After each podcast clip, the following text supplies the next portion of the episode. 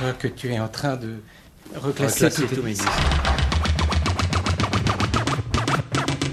Tu les classes par ordre chronologique? Non, Pas alphabétique en tout cas? non plus. Dans quel ordre? Autobiographie.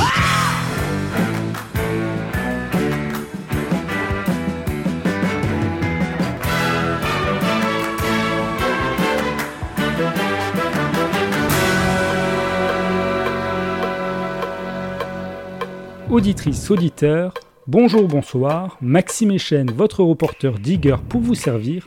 Vous écoutez J'irai diguer chez vous, l'émission où je chine les vinyles et les souvenirs au domicile de leurs détentrices et de leurs détenteurs.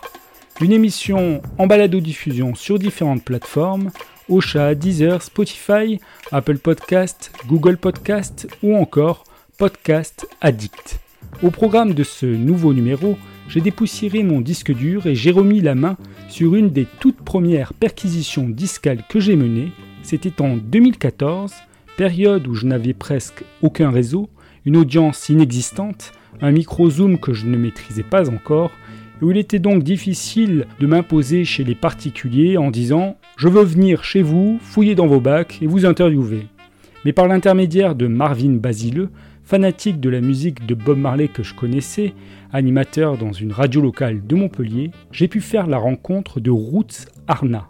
Ce passionné est un activiste de la scène reggae française depuis plusieurs années. Il a commencé à collectionner les vinyles de reggae dans les années 90 et a construit son premier sound system Roots Spirit à Paris en 95. Ensuite, il a posé ses valises à Montpellier, où il fonda en 2009 le sound system Salomon Héritage, également un label qui a sorti une série de vinyles 12 pouces de qualité, mettant en vedette des artistes talentueux s'exportant dans le monde entier.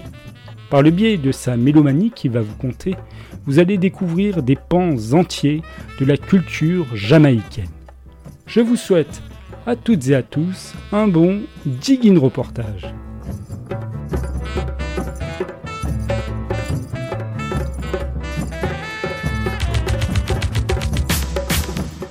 Connais le terme diguer Oui, carrément. Bon voilà, donc tu Ouais. comprends Mm. l'émission quoi. Mhm.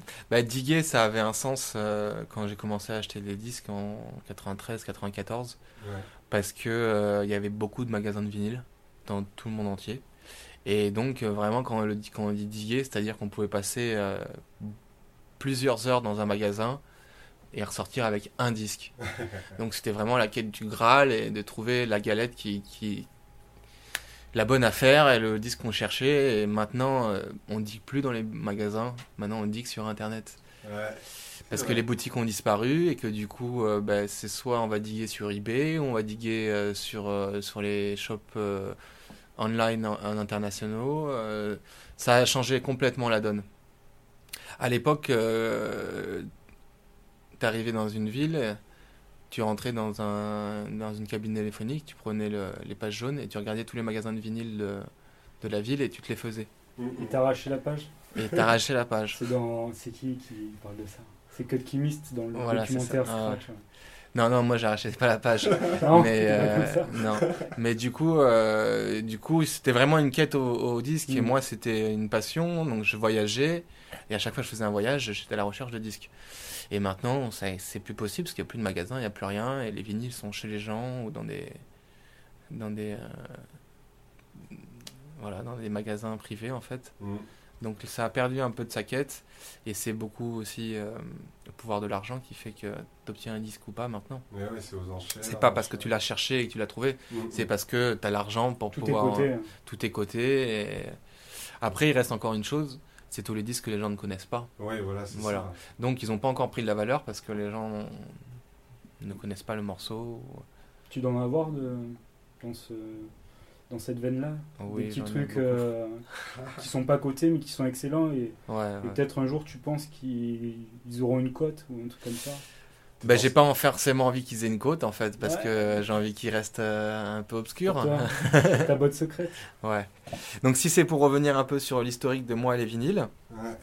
euh, bon, moi j'ai écouté, commencé à écouter de la musique, je crois, à, à 6-7 ans, un truc comme ça. Ok. Euh, on m'a très vite, mes parents m'ont offert un Walkman et j'étais comme un dingue avec ma cassette de Bad de Michael Jackson. Et, euh, et, euh, et donc, euh, j'écoutais beaucoup de musique à travers mon Walkman en cassette. Et je crois que c'est à l'âge de 12-13 ans, donc en 92-93, que j'ai acheté mon premier disque. Et à l'époque, donc c'était. euh, je sortais de mon époque Michael et j'entrais dans l'époque hip-hop. Dans ma période hip-hop, il y a un morceau qui m'a énormément marqué. Ouais. m'a tellement marqué que euh, j'ai passé le bac dessus en, en option danse. À l'époque, en fait, quand, quand j'étais dans l'hip-hop, j'ai été dans l'hip-hop euh, Tu faisais du. HIP, HOP, quoi. Je, Ouais. je scratchais, je dansais, j'ai graffé. T'as traîné au terrain vague de la Euh, chapelle ou un truc comme ça? Oui, très terrain vague de Montreuil, euh, tous ces, tous ces endroits-là. T'as dû voir Di- Dynasty et tout? Non, je l'ai pas rencontré, mais je l'ai. je- C'était un Ouais. peu cette, cette époque-là. Et donc, euh, il y a ce morceau qu'on retrouve notamment dans, dans, la, dans la haine un petit peu. D'accord. Mais c'est euh, c'est sur ce morceau que j'ai passé le bac en option danse. C'est marrant.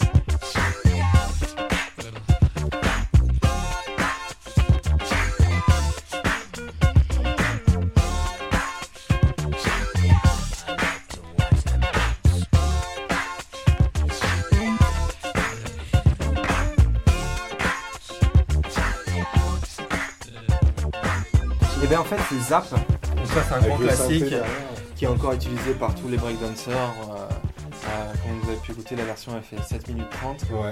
Donc euh, c'est bien cassé pour pouvoir danser dessus. euh, Electric et, euh, Boogie. Voilà, Et exactement. t'as eu combien à ton bac pour la question? Et ben j'ai eu une mauvaise note, hein, j'ai eu 16. hein. Ah bah ouais, le flow y était pour quelque Ouais, chose. non, aussi. non, non, c'était cool parce qu'en fait, il prenait en compte euh, la chorégraphie et aussi, euh, on pourrait appeler ça le costume. Ouais. Le choix du morceau, quoi. Le choix du morceau et le costume. Et donc, j'étais venu habillé en b-boy avec des couleurs qui, qui, faisaient des rappels. Ça savait plus au, jury. Je crois que c'est la meilleure note que j'ai eue, euh, la meilleure note de toutes les matières au bac. Et là, je voulais vous faire écouter un morceau euh, de Das FX, donc euh, aussi pionnier du hip-hop. Yes. Et c'est un grand classique qui s'appelle The Real Hip Hop.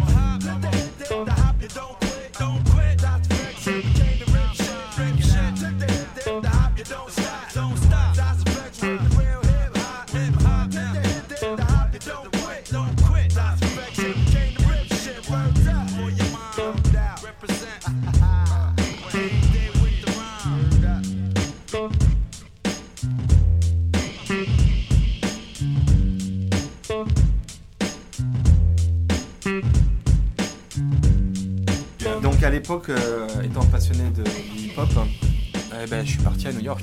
Ah, tu l'as fait le voyage alors Et je l'ai fait hein. euh, même plusieurs fois. Euh, il y a une année où je suis parti peut-être 4 ou 5 fois dans l'année. C'était l'année où il y avait les grandes manifestations à Paris et que tous les métros étaient bloqués. Et comme mon, mon lycée était à presque trois quarts d'heure de chez moi, et donc, j'ai pas été au lycée pendant presque 6 mois. l'année du bac? Non. C'était pas l'année du bac. Et donc, pendant 6 mois, en fait, j'ai fait des allers-retours à New York. Euh, pour acheter de la musique, des vêtements, hein, bref. Euh, et, donc, j'ai eu la chance à l'époque euh, d'acheter les disques en originaux, en pressage américain, dans la boutique de vinyle de New York, qui faisait tout, tout le hip-hop, et rencontrer aussi des artistes, etc. Donc euh, j'ai la chance, en tout ce qui est hip-hop, d'avoir que des presses originaux de l'époque. Et, euh, et voilà. Après, euh, il y a, on en parlait tout à l'heure, un des, pour moi, des piliers du hip-hop fondateur, c'est KRS-One. Ouais. Et KRS-One, donc, comme beaucoup d'artistes hip-hop américains, c'était un Jamaïcain. Et donc, euh, ces Jamaïcains ont, ont ramené cette influence euh, Reggae, raga dans le hip-hop Ouais. à l'époque et, et le flow surtout en fait. Moi, je j'ai pas peur de dire que le hip-hop est né grâce au, au raga et au mouvement jamaïcain. Il y a un euh, bouquin, le, le rap est né en Jamaïque, qui, Voilà. qui cause de ça. Et puis U-Roy, le, le précurseur. quoi, voilà, le tous les premiers euh, DJ Robadub, Ouais. etc. C'est vrai qu'il y avait une grosse immigration jamaïcaine à New York en Ouais, plein cœur. euh, DJ Cool Herc, c'est le premier à faire les block parties. euh, C'était un Jamaïcain. Voilà, et donc euh, KRS-One, il avait un cousin qui s'appelait Mad Lion. Et, euh, et j'ai beaucoup aimé cet artiste à l'époque parce que ça a été vraiment le plus le pionnier du raga hip-hop en fait. Et dont notamment donc particulièrement pour un morceau qui s'appelle Take It Easy. Je faisais du passe-passe, je me, je me, rappelle- je me souviens à l'époque, et dès qu'on passait ce morceau en soirée, mais c'était le feu, tout le monde dansait, euh, c'était c'était ma- magique.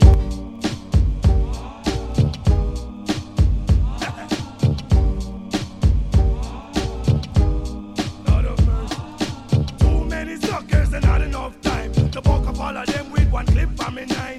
To shoot to kill them, say me don't care. I tried to chill, but it don't get me nowhere. I just put on me gun in a me suitcase.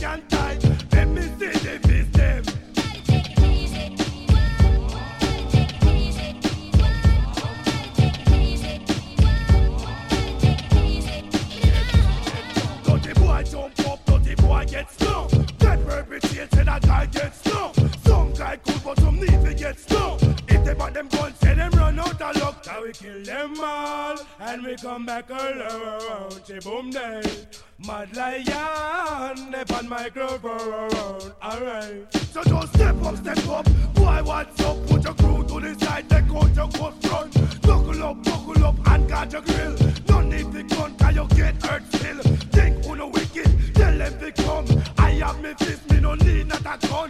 Now go touch you if you don't touch me first. If you touch me, boy, you must bite the dust. Bad boy, rude boy, bring your face and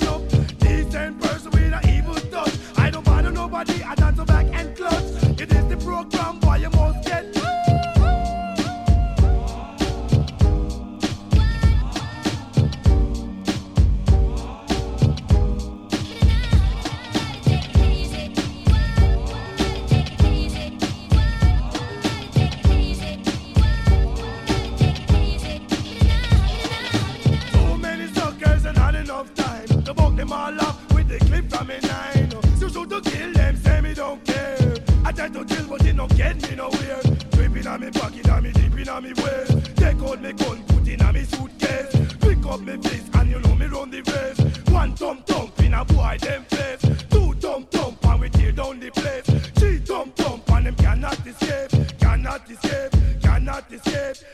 Is a cannon is a cannot escape. Car toe to toe once again. Uh, we distinguish real bad boys them. Uh, and if you a bad boy, not a guy can tie. Let me see your fist them. Uh, Cause I'm not a DJ and I'm not a MC. I want boy to member of the crew BDP. Step to a crew boys, no problem. We have a fist and it quick stop them. Have me gun, but it in on me waist. Pick up me fist, just the butt of your face. Mother and there, and we wicked and bad. Love for me fist and me go next to God. You see me fist, come me up in a line. Wicked bad boy, run things every time.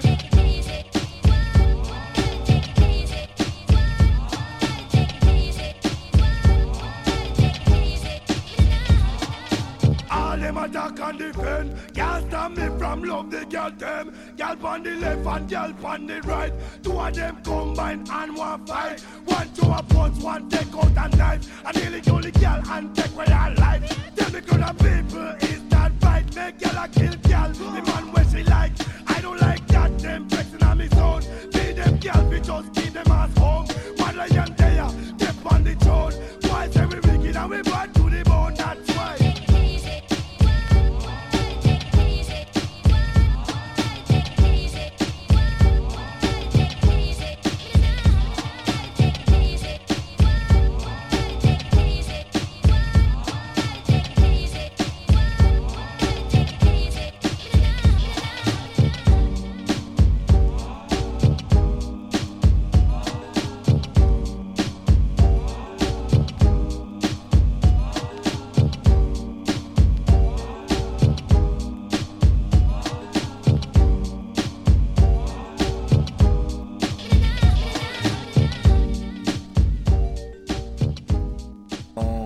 94-95, j'ai ma meilleure amie qui m'a amené pour la première fois à un concert reggae. Et c'était une bonne première fois parce que le, mon premier concert reggae, c'était euh, Mystic Revelation of Rastafari. Ah. Donc je me souviens qu'à l'époque c'était à la salle des arts de Créteil. C'était dans une salle acoustique de jazz. Donc il n'y avait pas de... Comment on appelle ça De fosse. On était tous assis sur des, des fauteuils. Et euh, je me souviens bien que c'était 30 francs l'entrée. C'est- Ça m'avait marqué. Donc 30 francs. Et ils sont venus et c'était un nombre euh, incroyable. Ils étaient peut-être une vingtaine sur scène. Ils, ont fait une première heure de show complètement Nayabingi euh, roots acoustique. Et la deuxième avait un, plus, un côté plus jazzy avec euh, des hands qui sont venus après, où ils ont joué plus le, les, les morceaux de, de Tale of Mozambique, leur deuxième album. Je vais essayer de vous trouver un morceau en particulier. Ça, c'est un disque que tu as chopé en quelle année? Alors celui-là, euh, je l'ai écouté tôt, mais euh, j'avais la represse. Et j'ai réussi à trouver la- le pressage original en Angleterre. Euh, quand, En- je, quand je suis parti en fait vivre en Angleterre en 2000, 2001. C'est là où j'ai beaucoup digué aussi. et, euh, et je suis rentré dans une boutique et il était en, sous un cadre derrière le vendeur, Eh, bien. comme sa pièce de, comme son trophée. Et euh, je lui dis, il est pas à vendre celui-là derrière toi? Non, non, il est pas à vendre. Et je suis venu tous les jours pendant 6 mois jusqu'au jour où il me l'a vendu. voilà.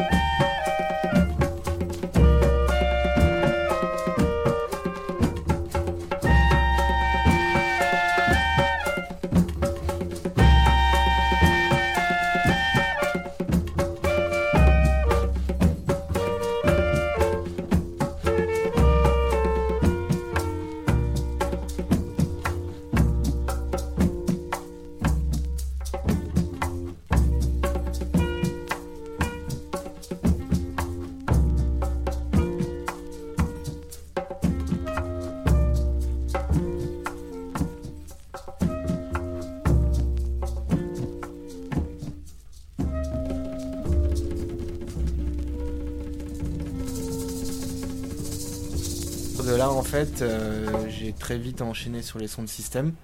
Pareil, 94-95, j'avais la chance d'habiter dans le 13e arrondissement de Paris, où le mouvement son de système reggae a, a vraiment émergé dans les années 90. Donc les soirées se trouvaient tous euh, autour de chez moi en fait. Tu as dû connaître euh, Daddy Yod euh, J'ai vu tous ces gens-là, Tonton David. Tonton David. J'ai été donc dans. C'était à l'époque, c'était donc il y avait les péniches, il y avait l'espace Masséna, il y avait euh, la taverne. Non, le, la- pas la taverne, j'allais dire la taverne du perroquet.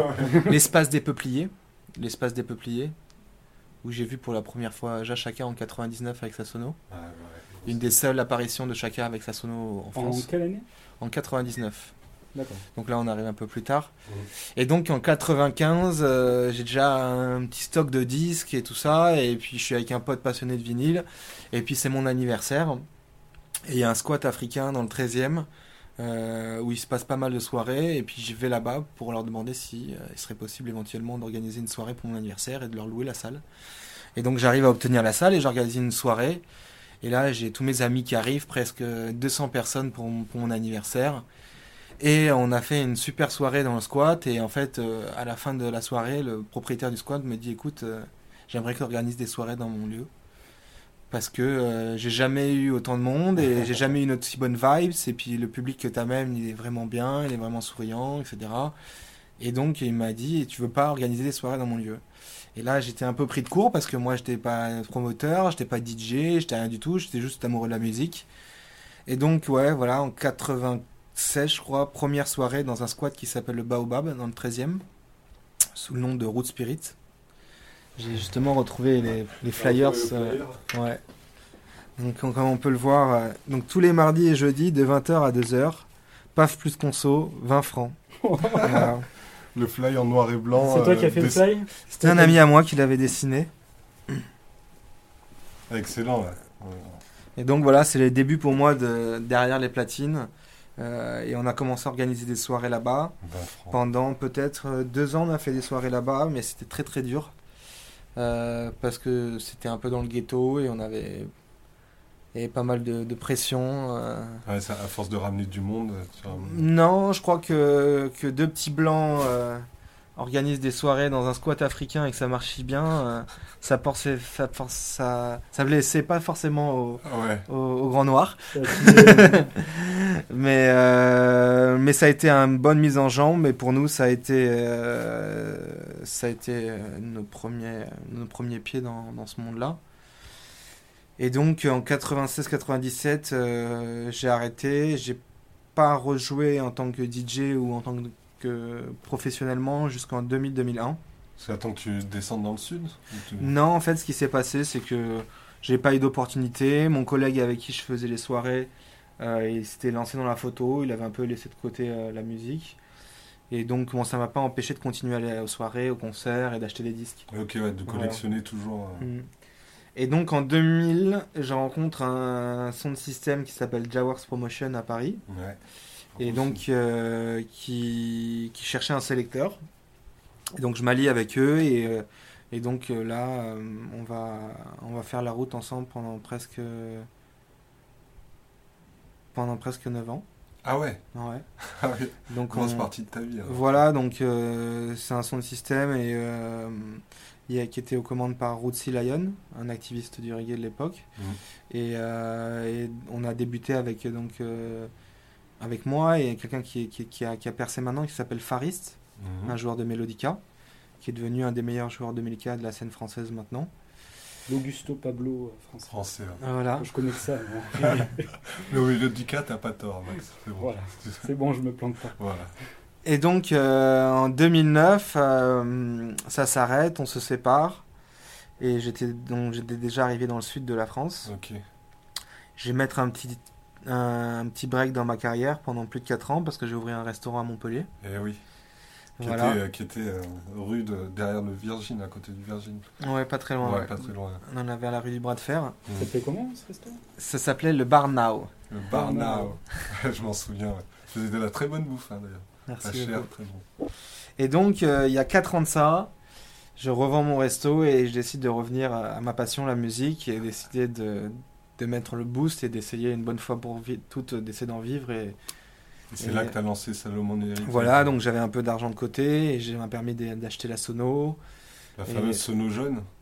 elle est pas jaune non, Non. elle est plusieurs couleurs Plusieurs euh, rouge couleurs. jaune vert et surtout noir et donc euh, là je me suis lancé j'avais déjà fait de la production avec euh, avec Jaworks à l'époque on avait un, son un label qui s'appelait Root Spirit que j'avais appelé du même nom que mon premier son de système où on avait sorti quelques releases notamment avec Murray Mann, avec euh, Tena Stelling euh, et d'autres artistes. Et, euh, et donc tout de suite, en fait, quand je reprends la musique, je me relance dans la production. Et je vais sortir un premier maxi avec un artiste qui faisait un peu son retour sur la scène à ce moment-là, qui s'appelait King General. Mhm. Et je décide de mettre un morceau d'un artiste qui s'appelle Unruly sur l'autre face, qui est un artiste qui n'était pas, qui n'était pas connu, qui avait jamais rien sorti à l'époque, mais qui avait un talent monstre. Et donc du coup, le maxi euh, A fait sa route. a vraiment bien marché dès le début, et contrairement à ce que je pensais, plus pour la face de l'artiste inc- euh, inconnu que pour la face de l'artiste de la face connue. C'est des choses qui arrivent. Voilà. Et, euh, et donc on peut commencer par écouter ça. Ah bah carrément. ouais. Ça, c'est quelle année alors? Alors ça c'est le premier maxi, donc il, il date euh, de 2010 je crois, que je regarde. C'est ta première prod alors du coup. Avec le label de Avec- Salomon Heritage. Ouais, Voilà. Et ben ce monsieur, je l'ai rencontré. euh, Je l'ai rencontré à Birmingham. Parce que je ne travaille pas que dans mon studio en fait, je fais souvent les voicings dans mon studio et pas toujours les redeems dans mon studio. Euh, Je les fais souvent dans d'autres studios pour aller chercher d'autres sonorités et travailler avec plusieurs artistes. Et donc euh, j'ai euh, j'ai enregistré celui-là à, à Mellow Vibes, le studio de Murrayman à Birmingham Ah, qui est un grand producteur et chanteur euh, de la scène reggae euh, Anglais. anglaise. Et euh, ce morceau s'appelle Sick of This Pain.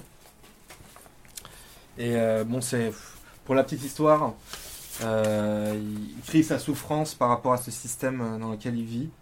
Et on a enregistré le morceau. Et en fait, quelques semaines après, il s'est fait arrêter par la police et il a pris 8 ans de prison. Merde.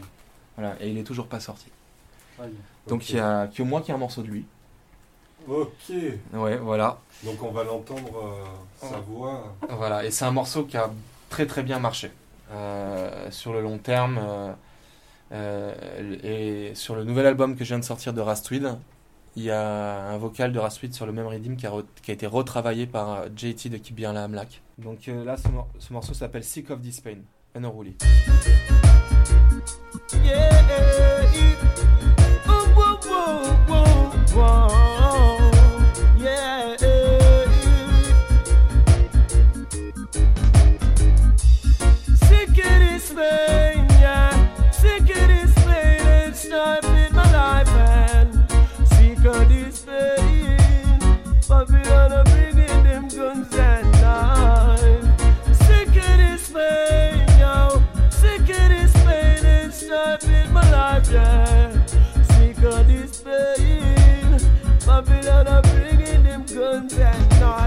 Can you help me, please?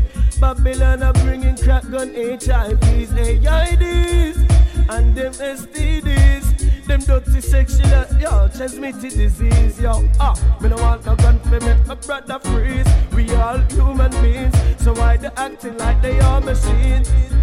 Yo, start living clean. Come here, go bring him a 45 black. I've been for locked down for no scheme. Oh, help I'm please, oh, Joe. Hear my freedom cry. Cause only Selassie I is the light of life. Oh, I. Sick of this pain,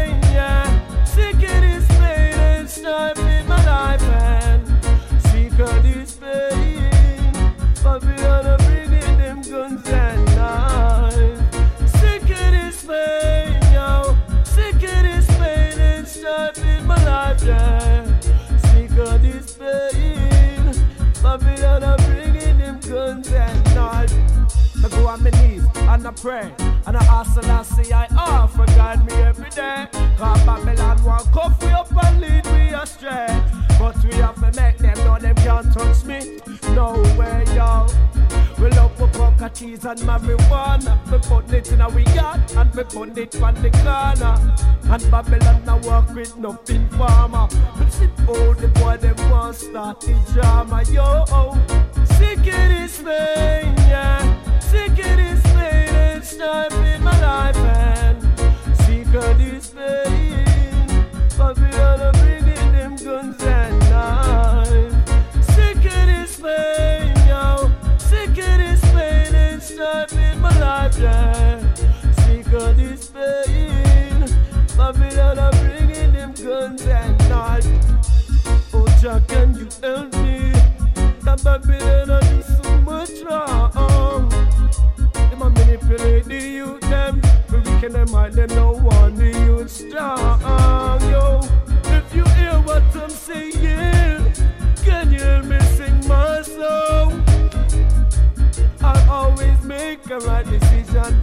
Never bow down to no religion. Gaga yo, sick of this pain, yeah. Sick of this pain, time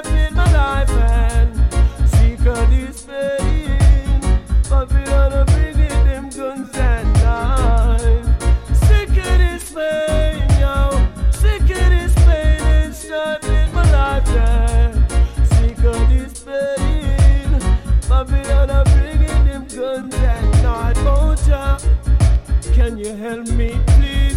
Babylon are bringing crack gun, HIVs, AID. Et en fait, quand je suis passé donc un an et demi en Angleterre, 2000-2001, j'ai eu la chance de rencontrer donc les distributeurs et puis aussi d'aller voir les presses en Angleterre. Et euh, à travers ça, euh, donc ça m'a permis d'avoir tous les contacts et de pouvoir venir en France pour pouvoir commencer à, à sortir des disques. Alors moi j'ai travaillé avec un studio euh, qui est très connu à Londres qui s'appelle Music House. Très connu pour euh, reggae ou Pour le reggae, mais ils ont fait d'autres musiques. Ah. Voilà. Et euh, ils ont euh, 40 ans de carrière. euh, 80% des mastering euh, reggae en anglais, ont- ils ont été faits là-bas. Et euh, ils sont très professionnels et, euh, et très talentueux. Et donc j'ai commencé à presser mes premiers disques là-bas. Et euh, récemment, en fait, euh, depuis le deuxième maxi que j'ai sorti sur Salomon Heritage, je suis euh, après parti presser dans, dans un, un endroit qui s'appelle MPO. Donc c'est en France. Et c'est devenu donc, le leader du pressage vinyle dans le monde entier.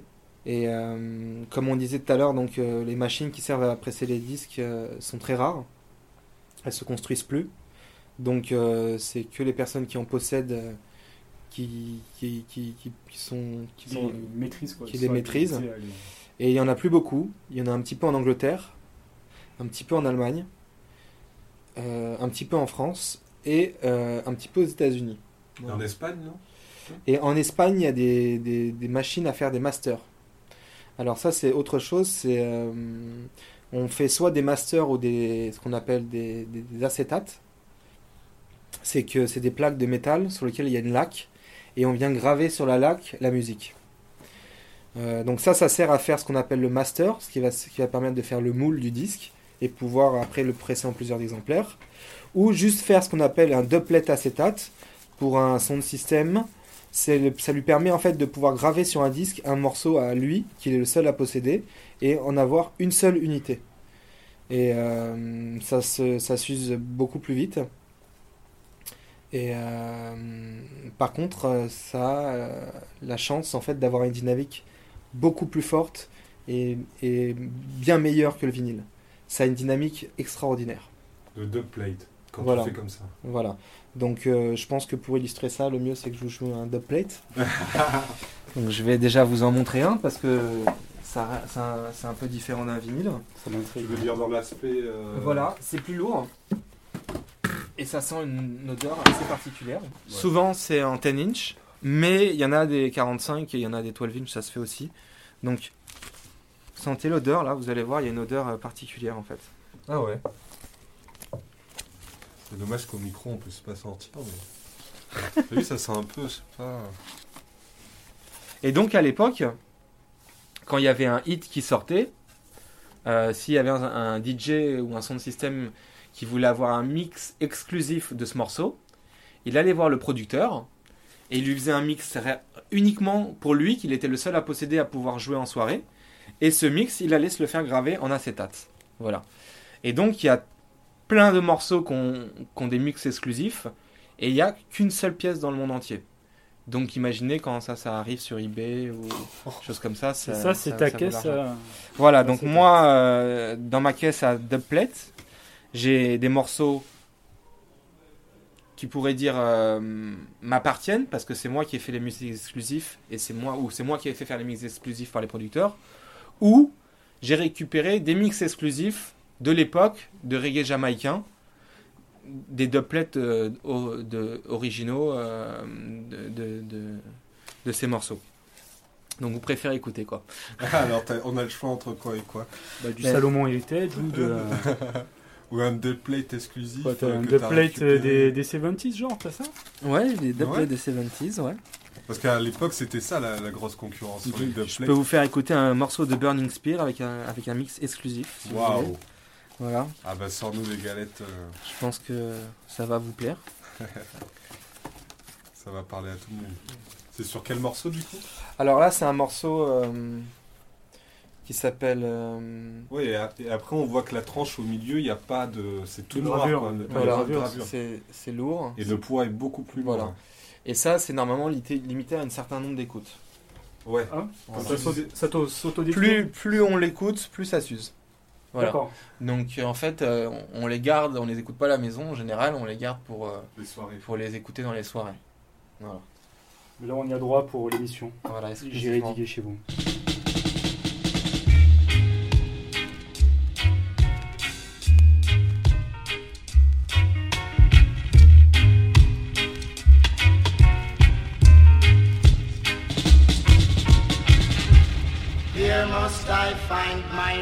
Resting place. Where must I find my resting place? Where must I find my resting place? Where must I find it? Where must I find my resting place?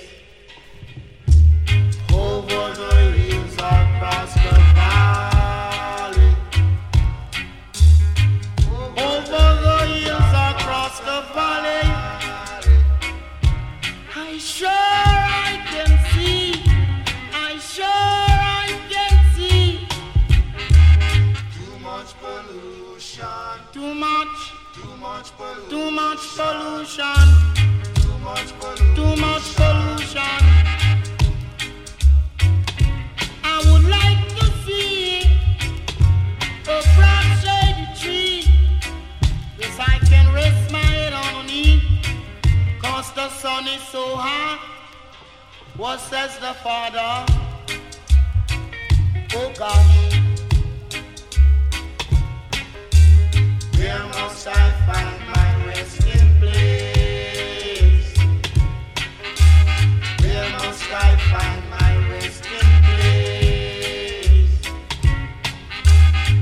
must I find my resting place? Over the hills across the valley. I sure I can see. I sure I can see. Too much pollution. Too much pollution. Broad shady tree. Cause I can rest my head. My head. Il nous donne pas tout. Voilà. Ouais, donc c'est des morceaux exclusifs, il faut que ça reste. Ah, tu gardes le mystère alors. Tu nous Voilà, coupes le donc euh, si ça. vous voulez entendre plus Il de. veut que personne aille sur Audacity, de ce mettre l'émission radio et le Et, clac clac et cut, cut et Voilà. balance après sur un blogspot. Si vous voulez entendre plus de ce morceau ou d'autres euh, dubplates exclusifs, il faut venir voir Salomon Heritage. Bim Ça, c'est dit. Et donc la prochaine date à Montpellier.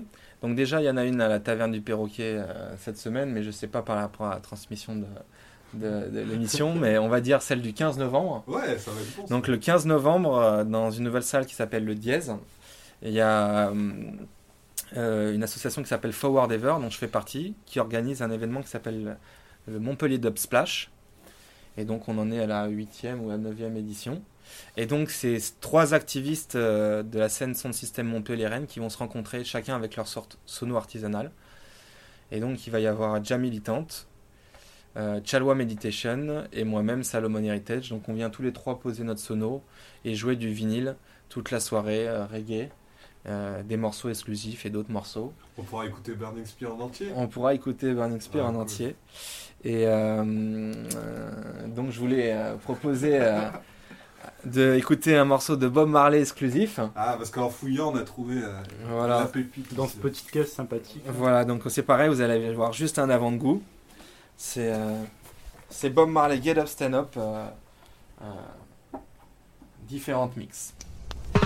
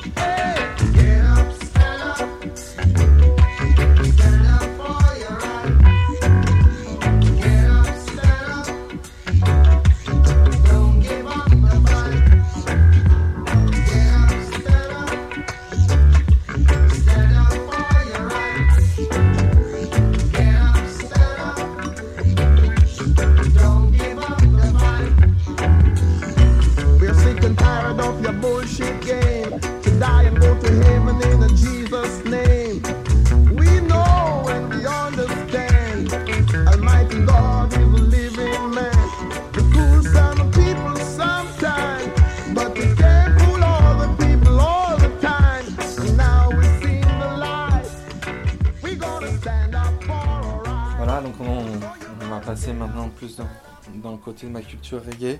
Et euh, donc je suis obligé de vous jouer un de mes artistes favoris, qui s'appelle Don Carlos, et notamment ce morceau et ce maxi que j'ai cherché pendant longtemps. J'ai réussi à trouver finalement avec un très beau macaron, Ouais, et bleu, le. et bleu en plus. Transparent bleu. Voilà. Donc c'est un morceau qui s'appelle I Love Ja sur le label Negus Roots. Gros label, ça, Negus Roots, non? Voilà, c'est un label où énormément des morceaux ont été produits et arrangés par Don Carlos. Mais en fait, personne ne le sait parce que toute cette musique a été volée par euh, le producteur, euh, donc euh, je crois que c'est Michael Palmer, il me semble. Le gars de, de Negus Roots, le producteur de Negus Roots, en fait, a, a récupéré toutes les bandes de, de Don Carlos, donc c'était ses productions, Ouais. et a été les, les sortir en Angleterre sans rien lui dire. Donc à l'époque, donc moi j'ai su tout ça parce que j'ai eu la chance de rencontrer Don Carlos à Paris en 2004-2005. C'était une aventure assez incroyable où, je savais qu'il était là parce qu'il avait fait un concert et, j'ai réussi à savoir dans quel hôtel il était. Donc j'ai appelé l'hôtel et j'ai dit bonjour, euh, est-ce que je pourrais avoir la chambre de Don Carlos? Et on me l'a passé. Et donc euh, voilà, je lui ai dit écoute, euh, je suis fan de ta musique, j'aimerais bien rencontrer, est-ce que tu crois que je peux venir à l'hôtel? Donc j'étais là-bas et puis je l'ai récupéré à l'hôtel et je l'ai emmené jusqu'à chez moi. Et là, on a mangé, on a écouté de la musique et j'ai pu partager, lui poser plein de questions sur sa musique et sa carrière. Et donc il m'a expliqué donc ce travail qu'il avait fait pour Negus Roots. Et à l'époque donc il a produit et arrangé les deux premiers albums de Lasley Castle Ouais. et le premier album euh, de, d'un groupe qui s'appelle euh, Voice of Progress, qui est le premier groupe de Junior Reed, avant qu'il fasse une carrière solo.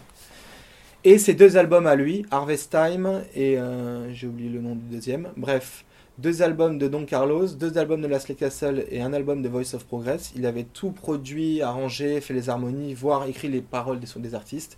Et ces disques qui sont sortis et- en Angleterre sous le label Negus Roots. Voilà.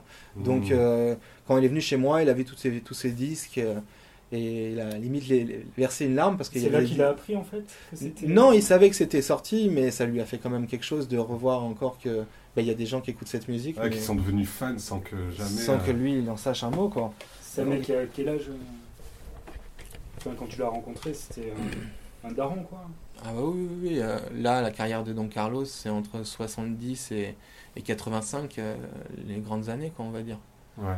Et ça, c'est un truc, euh, cette histoire-là, c'est quelque chose de très récurrent euh, Voilà. à ouais. l'époque en Jamaïque, de- En fait, pour les chanteurs. Ce qui se passait, c'est que les producteurs euh, jamaïcains donnaient une opportunité à ces chanteurs qui étaient bah, n'importe qui, des, anonymes. Parce qu'il faut savoir qu'en Jamaïque, euh, comme à Cuba, et comme à Cuba, je dirais, parce qu'il n'y en a pas beaucoup d'autres, la Jamaïque, euh, la musique, c'était au centre même des, intérêts de tout le monde. Que ce soit les jeunes, en, passant par toutes les générations. Donc dans les années 70, la Jamaïque, c'est l'endroit dans le monde où il y a le plus de studios par rapport au nombre d'habitants. Il faut savoir que je crois il y avait 4000 morceaux qui sortaient de Jamaïque tous les jours dans les années 70. Truc de fou, 4000 quoi. singles. Ouais. Et ces singles, donc, euh, diffusés dans le monde entier, euh, ils, ont, ils ont vraiment créé euh, quelque chose. Et, et donc, parmi tous ces singles qui sont sortis, eh ben, il y en a qui ont cartonné en Angleterre, il y en a qui ont cartonné en France, il y en a qui ont cartonné. Alors bon, les, les producteurs se, ne disaient pas toujours à l'artiste euh, comment Ouais, se passaient les ventes. donc, euh, je te- voilà. je te dois tant. Voilà.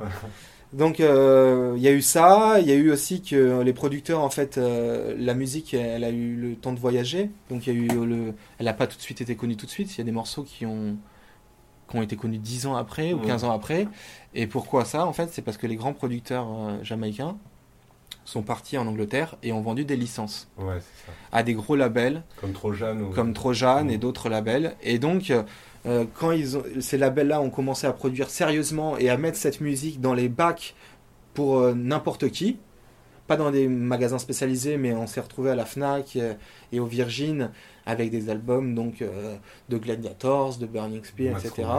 Et ben en fait, euh, là, les vraies ventes de disques ont commencé pour ces artistes-là, mais de toute façon, l'affaire avait déjà été faite puisque les producteurs avaient vendu des licences à, à, à- à ces grosses boîtes de, de production.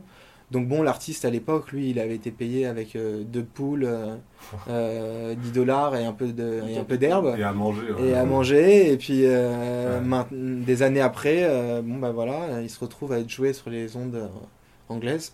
Bon, évidemment, il y a des artistes quand même qui ont réussi à, à, à enregistrer sur des labels comme Island, euh, comme Bob Marley, comme Burning Spear, comme Jimmy Cliff.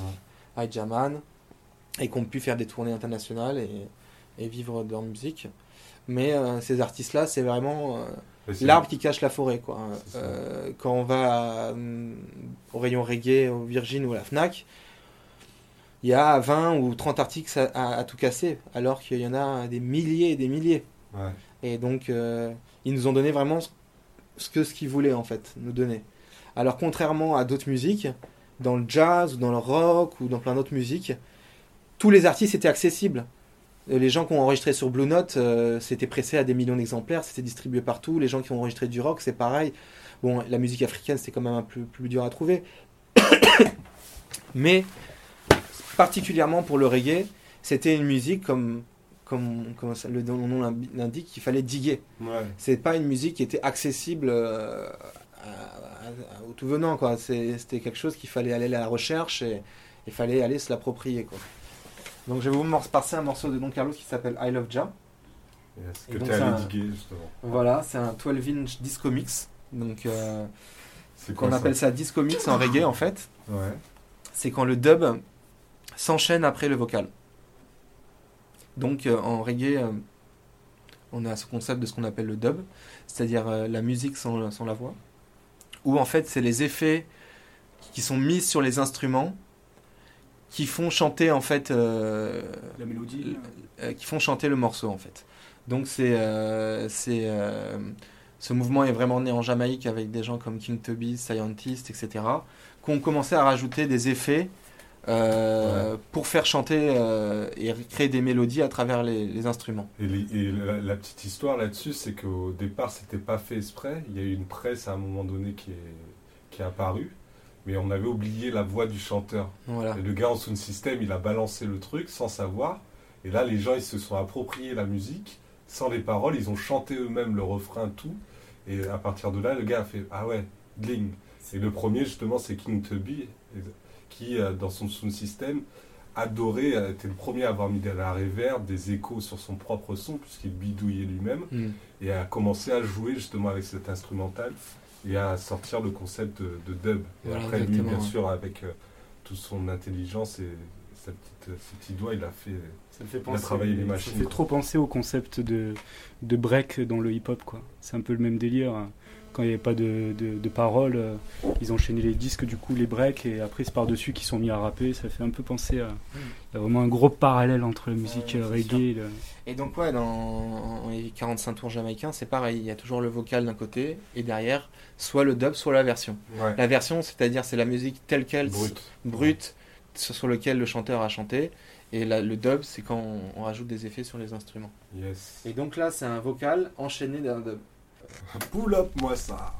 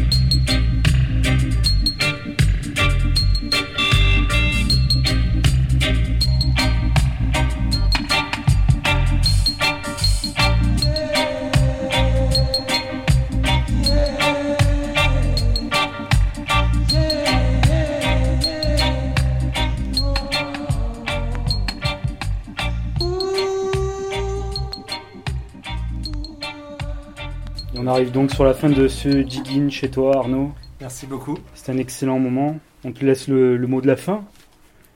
Eh ben, le mot de la fin, je pense que ce qui me ferait plaisir, c'est que vous venez découvrir l'univers de Salomon Heritage euh, en son système avec les vibrations euh, de la sono et des enceintes et venir euh, prendre euh, le message aussi parce que le reggae c'est pas qu'une musique, il y a un message euh, et une spiritualité, une manière de vivre qui est autour. Donc j'invite tout le monde à, à venir euh, le 15 novembre euh, à la Montpellier Dub Splash, euh, à la nouvelle salle qui s'appelle le Dièse, près de le rond-point près du Pré d'Arène. Donc c'est le 15 novembre.